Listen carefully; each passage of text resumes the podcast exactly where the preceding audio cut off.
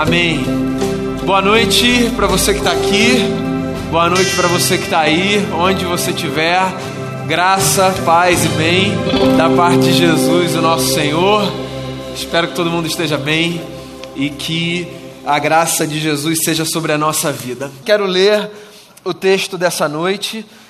Eu leio no Evangelho segundo Mateus, no capítulo de número 20, do versículo 29 ao final do capítulo, que é o versículo 34. Esse é o nosso texto para hoje.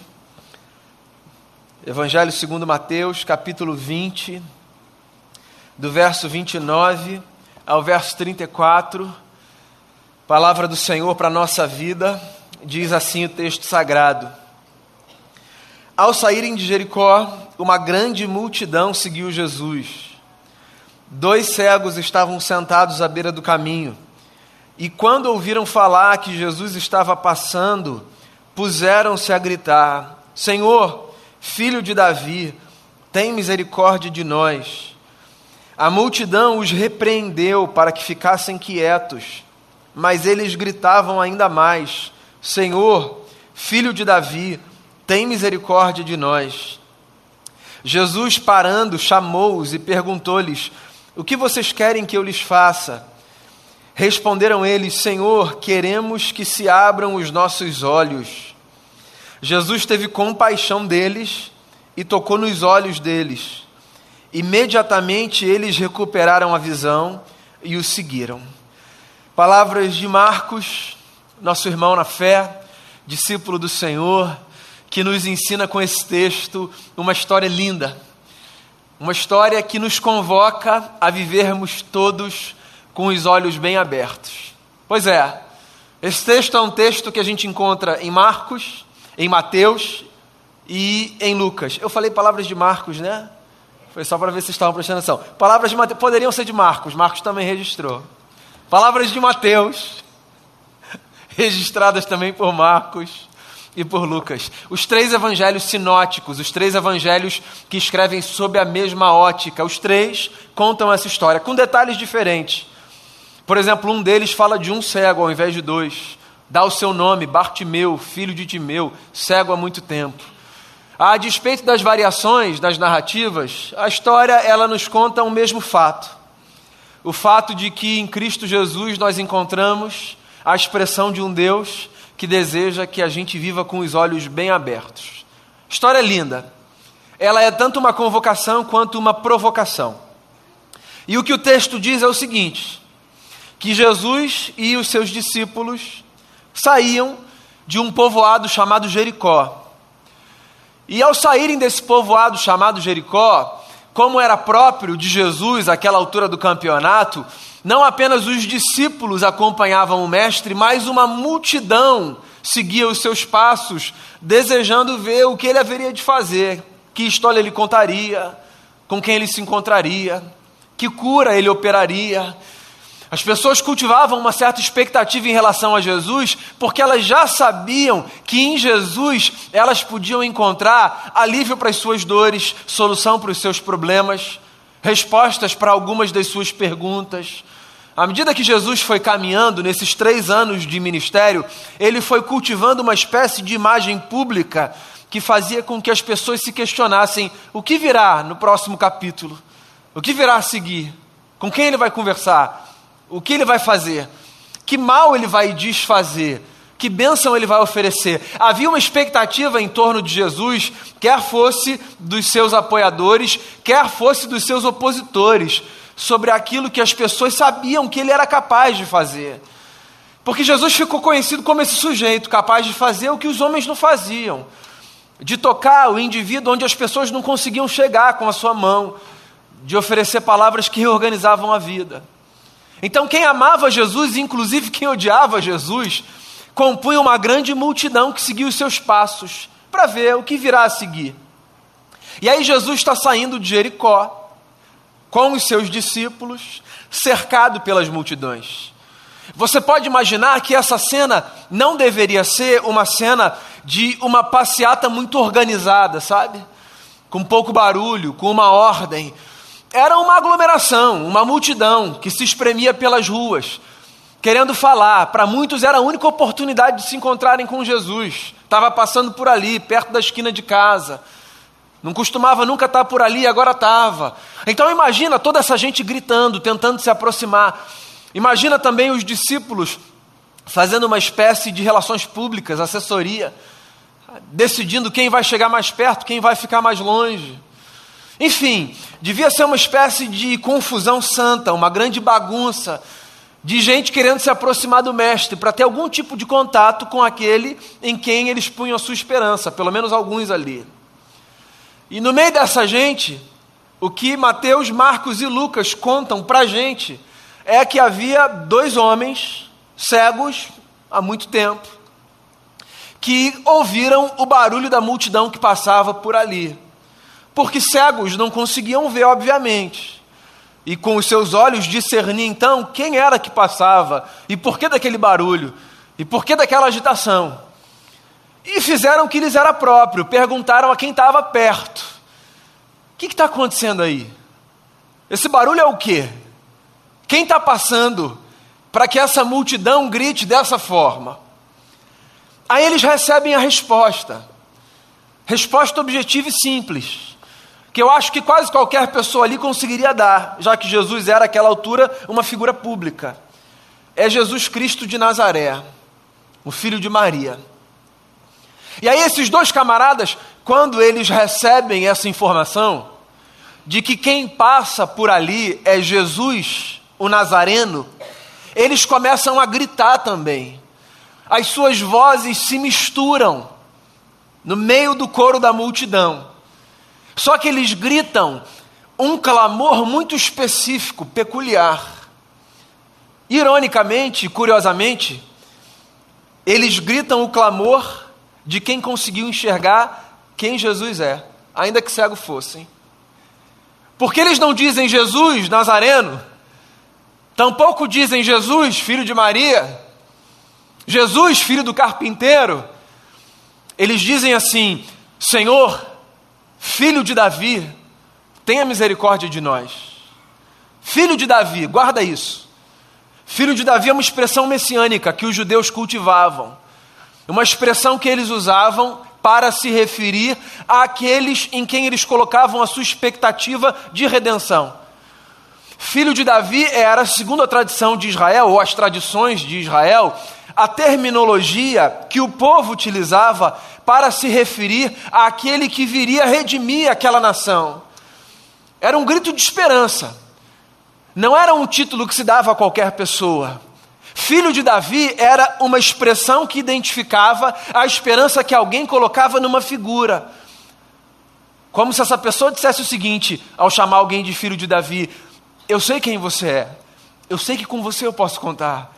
Eu sei que para você eu posso me abrir. Eu sei que daí vem alguma coisa para mim. E olha só que coisa interessante. No meio daquela multidão, podendo chamar Jesus de tantas coisas, inclusive simplesmente de Jesus, esse era o seu nome afinal.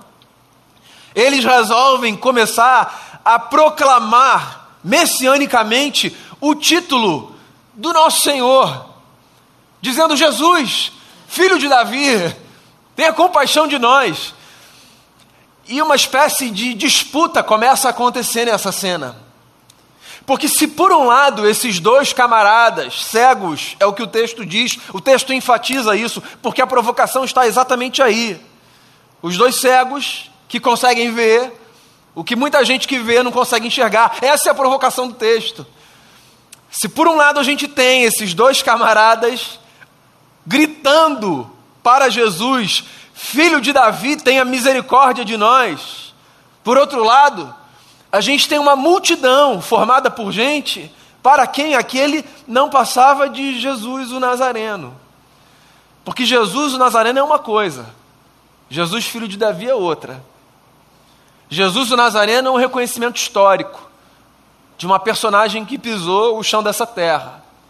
Jesus o Nazareno é a identificação de que esse sujeito que viveu há dois mil anos foi um sujeito identificado com a cidade de Nazaré, não onde nasceu, mas onde cresceu. Jesus o Nazareno é só o reconhecimento de que esse homem andou entre nós. de que foi uma figura interessante, importante. Há muitos que olham para Jesus e que veem em Jesus o Nazareno, ponto. Ou seja, uma figura humana. Há muitos que olham para Jesus e veem em Jesus esse homem inspirador, esse grande líder, esse sujeito que conseguiu arrebatar multidões e que continua arrebatando multidões com a mensagem que pregou, com a vida que encarnou. Para muita gente, Jesus é isso. Um homem bacana que pisou aqui nessa terra. Uma inspiração, um modelo. Alguém cuja vida a gente deve imitar. E é bom que a gente veja Jesus como essa figura histórica, como esse personagem, como esse ícone, como esse exemplo, como esse símbolo. Tudo isso é um fato, inclusive, inquestionável. Foi um personagem que viveu. Seguidores de Jesus e não seguidores de Jesus reconhecem esse fato. Que há dois mil anos, na periferia do Império Romano, viveu um homem chamado Jesus, nascido na cidade de Belém, mas crescido na cidade de Nazaré, que impactou o mundo de tal forma que a história, pelo menos para a gente, se divide entre antes dele e depois dele. Jesus, figura histórica, ponto. Mas o povo da fé, o povo da fé não é essa gente que olha para Jesus e que diz Jesus, o Nazareno. O povo da fé é essa comunidade de homens e mulheres que olham para Jesus e que veem em Jesus o filho de Davi. O povo da fé é essa comunidade de gente que olha para Jesus e diz assim: dali vem a minha esperança, ali está a minha redenção, a Ele eu vou buscar, com Ele eu vou me encontrar, dele eu vou depender, a Ele eu vou adorar, a Ele o meu coração se devota, diante dele os meus joelhos se dobram. Jesus, filho de Davi. Então tem uma disputa aqui. A provocação dos evangelistas é essa: onde que a gente está nessa cena? E que leituras a gente faz da vida? E que engraçado, né? Como a gente tem uma facilidade de dizer para algumas pessoas, vocês cegos, quando no fundo, às vezes, nós, com os olhos bem abertos, não conseguimos enxergar as coisas que estão postas diante daqueles que, ainda que tenham os seus olhos, ou pelo menos a sua visão cerrada, conseguem discernir e perceber aquilo que só se discerne no coração. Porque eu posso ler os livros e ver que Jesus é uma figura histórica, mas é só no espírito que eu consigo discernir que ele é o filho de Davi. E a caminhada da fé, amigos e amigas, não tem a ver com identificar essa figura que aparece nos livros, mas com discernir no coração que essa figura que aparece nos livros é ela, a única possibilidade da gente experimentar redenção na nossa vida.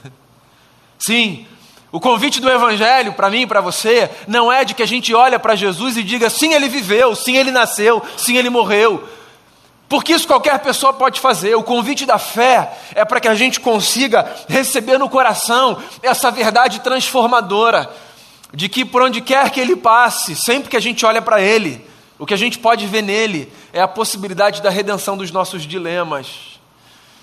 E essa conversa pode parecer uma conversa muito teológica, filosófica, espiritual, desconectada da vida. Mas pensa comigo, nos seus dilemas do dia a dia, nas lutas que você vive. Pensa comigo, nas experiências pelas quais a gente passa e nas quais a gente tenta encontrar redenção. Quantas vezes na vida, mesmo crescendo na igreja, nascendo na igreja, vivendo na igreja, a gente faz caminhos mais curtos, a gente busca redenções onde não há, a gente coloca a nossa esperança em elementos que não são, em última instância, os elementos que podem satisfazer o vazio da nossa alma, que podem resolver os nossos dilemas, que podem nos oferecer alívio. E a gente corre para cá, e a gente corre para lá. E a, gente, e a gente às vezes deixa de perceber que é só nele que a gente tem a possibilidade de ver redenção para os nossos pecados, para as nossas lutas, para as nossas dores. Então tem essa disputa aqui. E curiosamente, essa gente que está aqui sem saber o que está acontecendo, tenta abafar os outros dois que estão ali clamando, num gesto de fé, dizendo: Filho de Davi, tenha misericórdia de nós. Dois camaradas que enxergam, ainda que cegos, o que os outros não conseguem ver, clamando por misericórdia e tendo a sua voz abafada por uma multidão que acha que eles estão errados ao clamarem por misericórdia. Você sabe qual é a pergunta que eu me faço? O que a gente pode esperar de um mundo no qual Pessoas que clamam por misericórdia têm as suas vozes abafadas por quem acha que esse tipo de clamor é um incômodo para o Mestre. Que tipo de mundo é esse que a gente vai construir? Que faz com que alguns se julguem no direito de abafar a voz dos outros que estão clamando por misericórdia. Que tipo de mundo é esse que a gente vai construir se a gente não acreditar que quem clama por misericórdia tem o direito de clamar por misericórdia? Porque se alguém não tem o direito de clamar por misericórdia, então ninguém tem direito de clamar por misericórdia. E se ninguém clamar por misericórdia, o que nos resta? Nada. Porque você consegue imaginar alguém nessa vida que não precisa de misericórdia para viver? Você consegue pensar na sua vida sem essa misericórdia de Deus que se renova todos os dias? Não é isso que o profeta fala nas suas lamentações? As misericórdias de Deus se renovam todas as manhãs, todas as manhãs. E elas são o motivo da gente estar aqui. Todo dia tem misericórdia se renovando para mim e para você, porque a misericórdia de Deus é essa disposição divina que possibilita a continuidade da nossa história. A gente sabe disso. Mas é engraçado como nas, na vida, às vezes, a gente é acometido por uma espécie de insanidade. E aí tem alguém clamando por misericórdia, levantando a sua voz para reclamar direitos, para dizer: Eu preciso disso, eu tenho direito àquilo eu quero espaço, eu quero lugar, eu quero TVs também, eu quero construir a minha vida. E a gente diz: oh, não, não, não, não, não. Esquece, não vai te ouvir não. Tem tempo para você não. Engraçado como isso aparece nos evangelhos, depois você lê com calma. Não poucas vezes os discípulos passam um constrangimento público porque eles tentam abafar vozes e impedir pessoas de se aproximarem de Jesus. Sempre que isso acontece, o que Jesus faz? Para e diz: pode trazer, pode trazer, traz essas crianças aqui, deixa essas mulheres se aproximarem sim. Não vamos matar, não, não vamos apedrejar, não. Quero conversar com ela, eu quero oferecer perdão. Toda vez que os discípulos se emprestaram na vida para esse papel constrangedor de dizer: não, Jesus não vai ouvir o seu clamor, Jesus não vai ouvir a sua oração. Eles passaram uma vergonha pública, o que devia servir de um alerta para a gente. Porque sempre que a gente foi acometido, ou for acometido, perdão, pela insanidade de achar que a gente tem o direito de dizer para alguém, não, esquece, você não, a gente está com o risco de passar uma vergonha pública. Que vai que Jesus aparece por aí dizendo assim, ô oh, querido, senta lá. É isso, gente. Jesus é a expressão desse Deus que oferece misericórdia para todo mundo. E não tem ninguém que pode botar a mão na frente de outra pessoa para dizer você não. O mesmo caminho que está aberto para mim está aberto para você. O mesmo acesso que eu tenho, você tem. O mesmo direito que eu tenho de chegar e dizer, pai, você também tem. E é isso. A igreja é essa comunidade de gente que ouve vozes e, em vez de abafar, abre caminhos. Porque se a gente não fizer isso, Jesus de alguma forma vai fazer. Aí Jesus para. Ele sempre para. Olha só, guarda isso com você. Jesus sempre para diante de um clamor. Sempre para. Lembra da mulher que sofria há 12 anos com hemorragia? A mulher do fluxo de sangue também, no mesma cena. Percebe? A mesma cena, uma multidão exprimida. Jesus está indo para a casa do Jairo, curar a filha do Jairo, uma menina de 12 anos. São 12 anos que se encontram com 12 anos. Uma menina que está morrendo e uma mulher que está sofrendo. E Jesus está indo.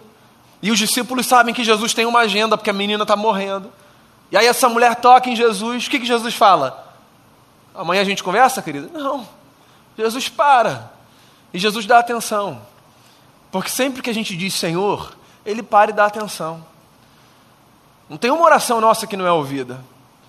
Não tem uma vez que a gente olhe para os céus e diga Pai, e que Ele diga: Não, não, não, agora não.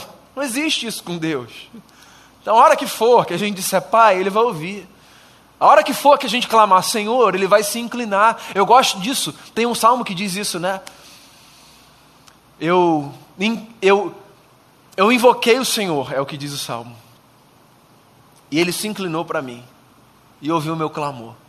Então é isso. A hora que você orar, Deus vai te ouvir. E a hora que você falar, Pai, Ele vai dizer: Diga, meu filho, diga, minha filha.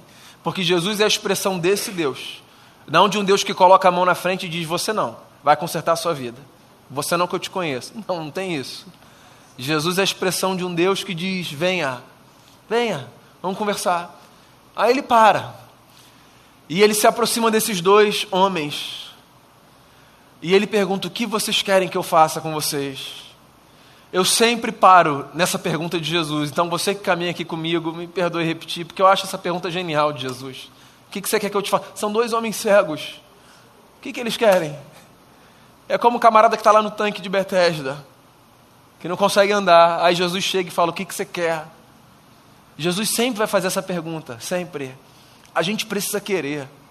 Na vida a gente precisa querer. Na vida a gente precisa dizer, Senhor, eu quero. A gente precisa vocalizar, verbalizar, expressar, desentalar, desentupir. A gente precisa dizer. E aí Jesus está perguntando para eles: o que, que vocês querem? Como o pai que conversa com o filho, com a filha, que sabe o que o filho quer, sabe o que a filha quer. Não é isso? Pai, mãe, a gente não sabe? Quando o filho chega com aquela agenda, a gente já sabe o que, que é. E a gente podia se antecipar, sabe? Economizar um tempinho, já falar, tá, olha só, vamos conversar. Mas a gente diz, o que, que você quer? Você já sabe o que quer, não é? Você fala. Porque é isso, a relação é essa. E a relação de Deus com a gente é essa. Ele fala, o que, que você quer?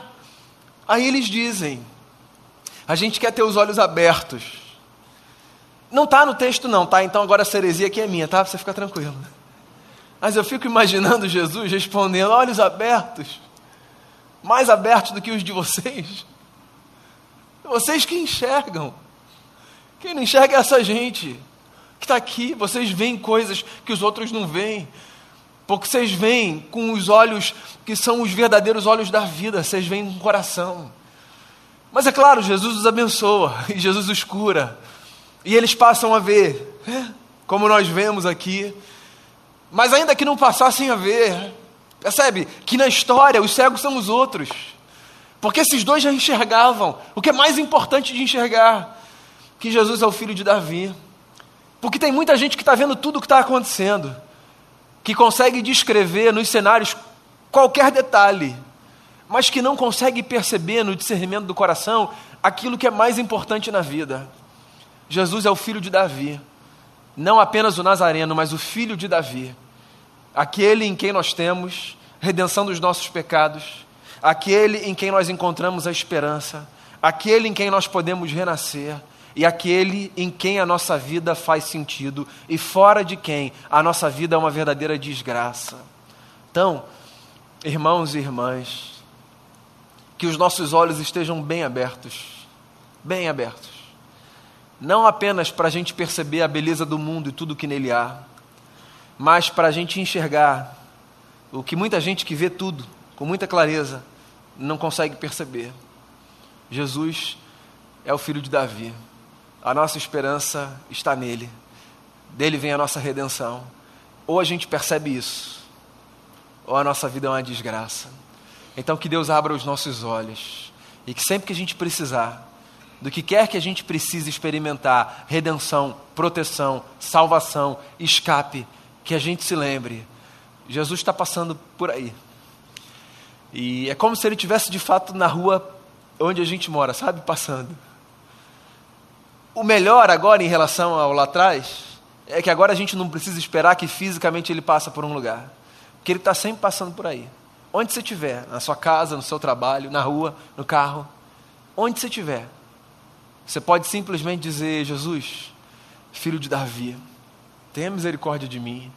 E eu tenho certeza que, como ele fez com aqueles dois, ele vai parar, vai olhar para você e vai dizer: O que, que você quer que eu te faça? Vamos conversar. Porque Jesus é a expressão desse Deus que para, olha, escuta e abençoa. E que seja assim na minha vida, e que seja assim na sua vida, todos os dias, sempre que necessário, para a glória de Jesus, aquele que nos possibilita ver. Queria fazer uma oração com você.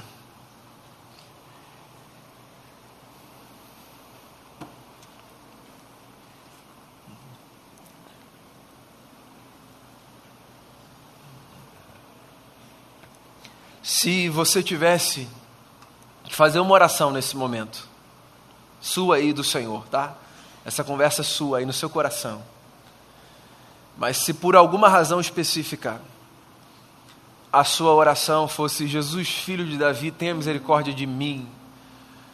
Sim, por que você clamaria por misericórdia hoje? Por quê? Senhor, tenha misericórdia de mim nesse sentido. Queria que você fizesse a sua oração aí. Eu sei que há irmãos que não estão aqui, que estão longe, mas que estão nos acompanhando. Então, eu sei que há um irmão, amigo querido, que está no leito de um hospital. E eu queria orar por ele, dizendo: Senhor Jesus, filho de Davi, tenha misericórdia do meu irmão, que está lá naquele hospital hoje. Eu sei que você tem as suas próprias lutas, ou que você pode orar por alguém, sabe? Talvez essa provocação aqui que eu esteja fazendo esteja te remetendo a uma outra pessoa, por quem você possa orar nesse momento, dizendo: Senhor Jesus, filho de Davi, tenha misericórdia de. E aí você fala de alguém, mas tenha esse tempo seu de Jesus, porque ainda que tenham dito para você em algum momento na vida, ele não vai te ouvir, porque às vezes falam essas coisas loucas para gente. Às vezes falam: olha, você é pecador demais, você está distante demais, você erra demais, ele não vai te ouvir. Mesmo que tenham dito essas frases malditas para você, a verdade é, ele sempre ouve a gente, sempre, sempre, sempre. Então converse com Jesus aí no seu lugar, porque ele vai te ouvir sim. E, e eu tenho certeza que a mim, a você e a todos, o que ele nos oferecerá é mais uma vez, uma porção maravilhosa da Sua misericórdia que se renova todas as manhãs.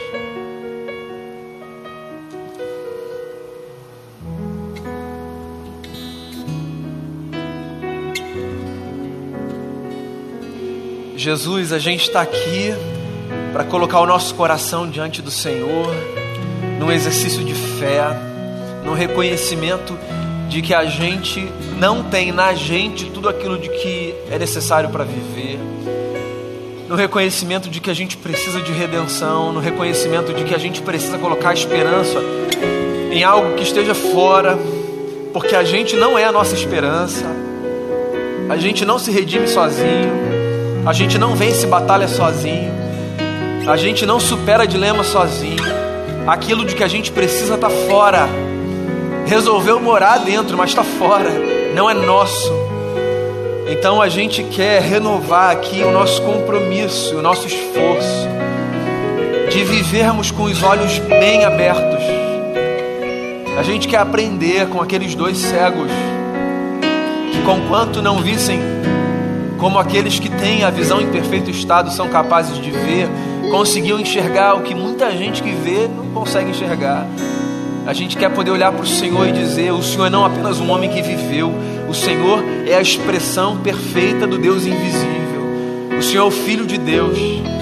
O Senhor é o Verbo que se fez carne e habitou entre nós. O Senhor é a expressão exata da face do Pai. O Senhor é o nosso redentor. O Senhor é o nosso Salvador. Senhor é aquele em quem nós temos perdão dos pecados. A gente quer reafirmar isso. Então a gente quer construir um altar de adoração aqui ao Senhor, colocar a nossa vida diante de Ti.